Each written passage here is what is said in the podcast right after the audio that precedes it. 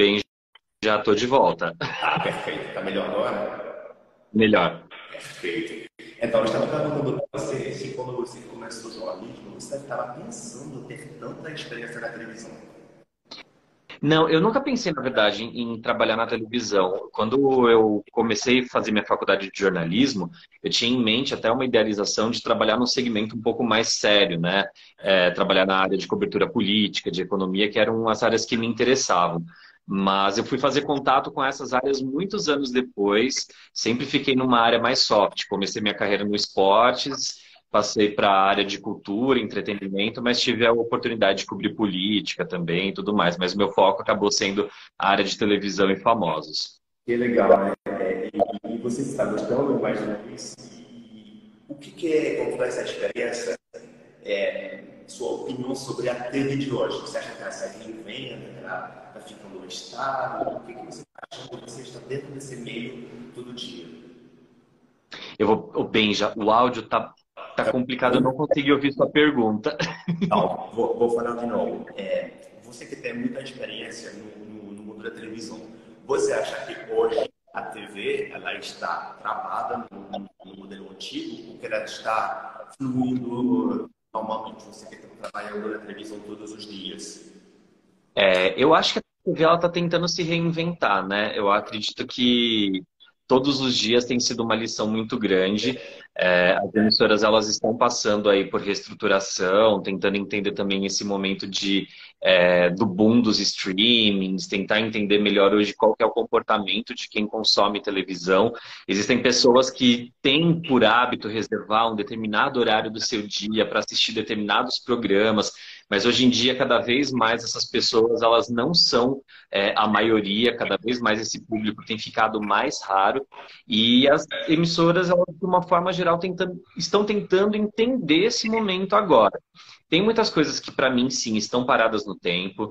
É, tem empresas que não, não estão conseguindo acompanhar isso, mas é que fazer televisão, hoje a gente tem o um entendimento de que é uma coisa muito difícil, muito cara, envolve muitas pessoas, não é uma coisa simples.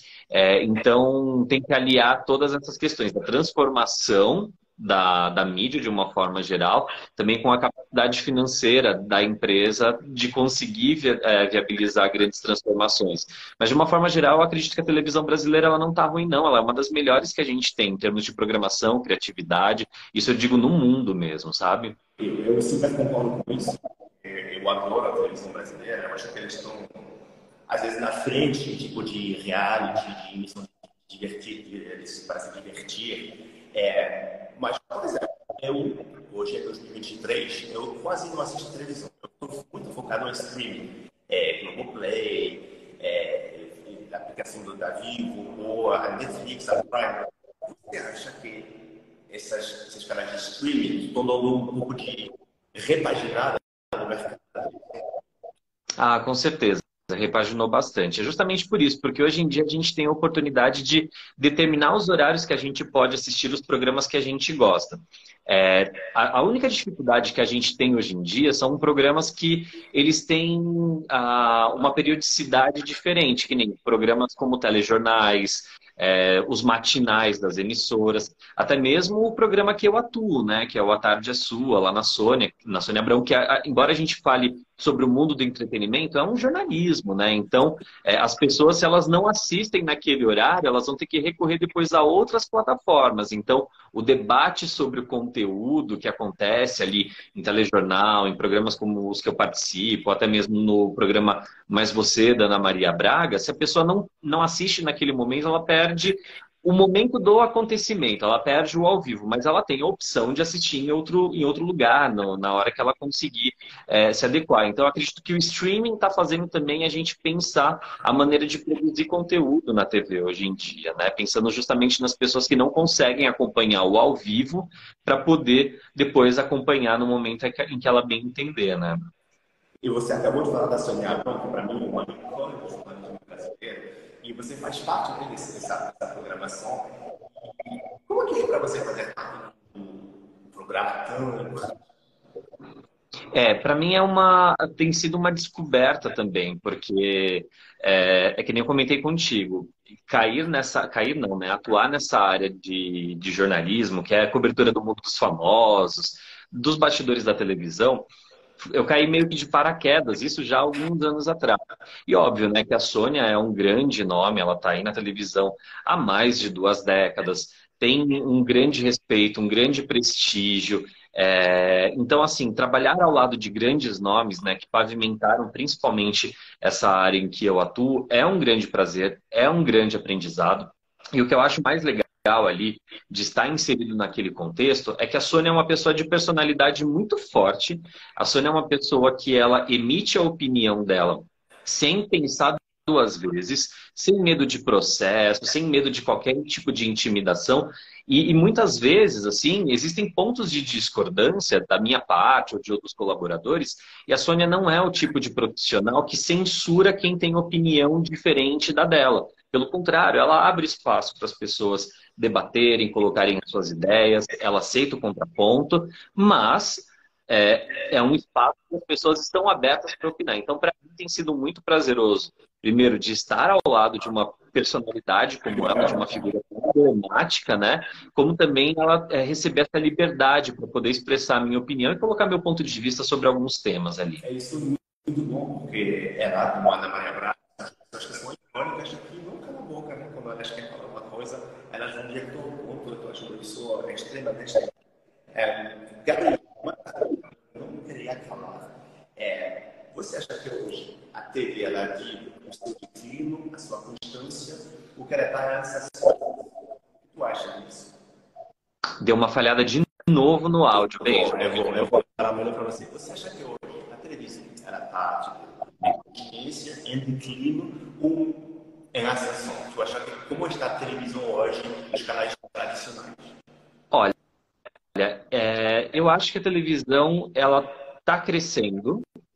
É, eu acho que ela está se reinventando. Eu acredito que a gente está vivenciando um momento muito novo no mercado, de uma forma geral, que principalmente essa parte que a gente fica acompanhando aí da, da Globo, de demitir grandes talentos, etc. É, eu acho que as empresas no passado tiveram pouca concorrência, que nem aqui no Brasil principalmente, né? A Globo ela teve pouca concorrência à, à altura. Então agora ela está entendendo que outras empresas internacionais estão chegando aqui e remodelando o mercado. Então está dando oportunidade para para muitos artistas e profissionais crescerem de uma forma geral. E as outras emissoras, né, que vêm atrás da Globo, elas também estão entendendo esse momento para poder descobrir como crescer. Mas eu não sou um negativista, não. Eu sou uma pessoa super otimista, porque é, embora tenha muita gente que fale, olha, é o fim da televisão aberta, eu sou, eu, quando eu me formei é, como jornalista, muito se falava sobre o fim da mídia impressa. Óbvio que a gente viu vários veículos acabando e tudo mais, mas no momento em que é, em que estava rolando todo esse momento, eu fui trabalhar na mídia impressa também. Trabalhei no Estadão, trabalhei na Folha de São Paulo. E, e por mais que a gente ache que a grande maior parte das pessoas consuma é, produtos de streaming e tudo mais, a gente tem que pensar além desse, dessa bolha que a gente porque o Brasil é um país continental. Então, assim, tem pessoas, segundo dados do IBGE, que não tem geladeira em casa, não tem fogão em casa, mas tem televisão. Então a gente fala, a gente fala para essas pessoas. Né? televisão que custa muito caro e que são os últimos, os últimos modelos que saem no mercado, e isso impressiona muito. Então, o brasileiro consome muito televisão. Exato, o brasileiro vive a televisão, né? Eu acho que não tem país como o nosso onde as pessoas elas simplesmente param, por exemplo, para assistir o capítulo final de uma novela. É, eu sei que a novela é uma coisa muito brasileira, latino-americana e tal, mas, por exemplo, a gente não vê lá fora, nos Estados Unidos ou na Europa, é, a população parando para assistir ao último capítulo de uma série. É, a gente viu aí Game of Thrones, né, que foi um escândalo, um sucesso mundial o mundo não parou para assistir, né? Tiveram muitas pessoas que assistiram assim que o episódio foi lançado e tal, mas esse hábito de comportamento é, de, de, é, de consumir televisão, aqui no Brasil a gente tem um apego muito grande. A gente vive a televisão, a gente conversa com a televisão. O brasileiro quer fazer parte, quer estar na televisão. Então, acredito que aqui no Brasil é um mercado muito à parte. Então, na próxima década, nos próximos 20 anos, eu não vejo o fim da televisão como a gente consome hoje, né, das emissoras de uma forma geral. Vai ter muitas transformações. Como será? A gente não sabe. E você acha que, é, será a minha última pergunta, porque daqui a pouco já chegamos no fim dos 20 minutos, você acha que as produtoras, no fim das contas, são as produtoras que têm os projetos, a grana também para Você acha que eles vão continuar nos surpreender com programas, programas originais? Sim, Sim, sim. Eu acredito que as produtoras elas estão ajudando muito as emissoras. Né? Antigamente, por exemplo, a gente não via é, as produtoras presentes dentro das emissoras. Né? É, mas essas ideias externas têm sido muito bem-vindas hoje em dia. Então, cada vez mais as emissoras abertas estão se abrindo para que essas ideias de empresas terceiras entrem aí. Por exemplo, a gente fala muito sobre a Globo porque a Globo é a que pauta o mercado nacional. Mas a Globo, que sempre se vangloriou de suas ideias originais, hoje ela se abre para empresas terceiras, que nem o Porta dos Fundos. É uma empresa parceira hoje da Globo. Então está ali produzindo conteúdo na TV aberta diária e está fornecendo seu elenco também para participar. Então, acho que as produtoras elas tendem a crescer cada vez mais aqui no, no Brasil, viu? Para ajudar a TV aberta a crescer.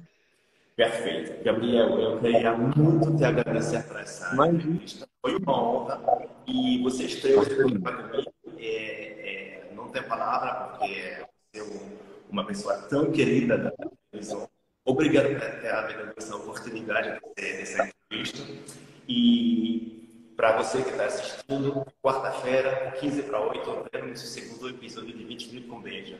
Gabriel, se você Maravilha. quer alguma coisa, Quero agradecer o espaço, Benja, te desejar muito sucesso aqui no seu projeto, no seu programa de entrevistas, que seja muito feliz aí na, nas entrevistas que virão, tá? Obrigado pelo convite mais uma vez, viu? Obrigado a você. Tchau, tchau, gente. Boa semana. Tchau, tchau. Beijo.